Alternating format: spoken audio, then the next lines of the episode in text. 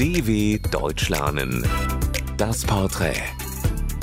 Lerner weltweit.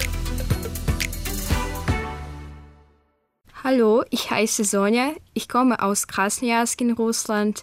Äh, ich wurde im Jahr 2002 geboren und ich lerne Deutsch, weil ich Lust zu Fremdsprachen habe und Deutsch eine sehr interessante Sprache ist.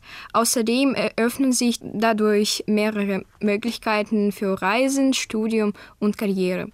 Mein erster Tag in Deutschland war echt unvergesslich. Das war im Sommer 2018 und ich habe viele tolle Eindrücke bekommen, weil alles anders war und es gab viele neue Dinge für mich. Das ist für mich typisch deutsch. Dazu fällt mir sofort äh, das Wort Sport ein, weil ich glaube, dass die meisten Deutschen ganz sportbegeistert sind und man geht in Vereine, um Sport zu treiben.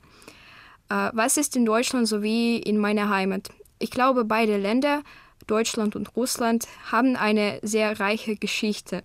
Ich würde gern äh, in Erfurt leben, weil ich von dieser Stadt sehr begeistert war, als ich sie besuchte. Es gibt dort äh, viele Sehenswürdigkeiten und schöne Gebäude.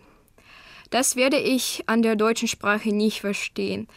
Also es gibt an der deutschen Sprache etwas, was für mich äh, wie für eine russischsprachige Deutschlernerin immer noch ungewöhnlich ist.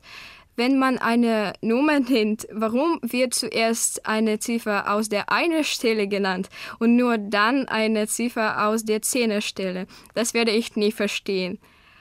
Mein deutsches Lieblingswort ist äh, das Kopfkino, weil es sehr kreativ klingt. Auf Russisch muss man es in vielen Worten erklären. Welche deutschen Wörter ich immer verwechsele.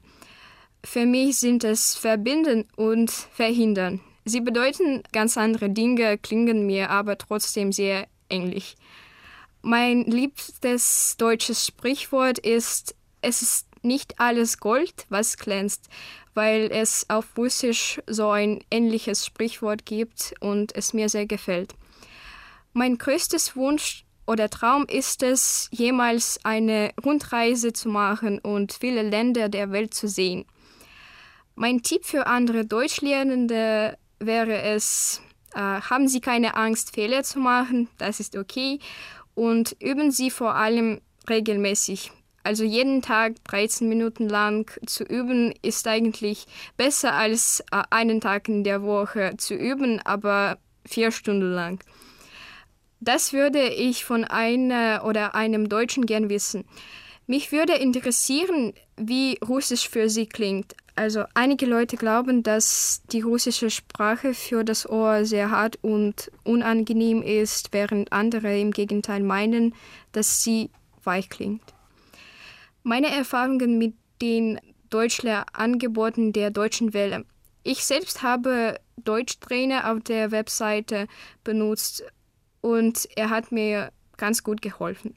Und meine Erfahrungen mit dem IPP-Programm des BRD. Dieses Programm hat alle meine Erwartungen übertroffen. Ich freue mich äh, sehr über die Möglichkeit, die Sprache zu üben und mehr die Kulturen anderer Länder zu lernen. Es wäre alles. Danke.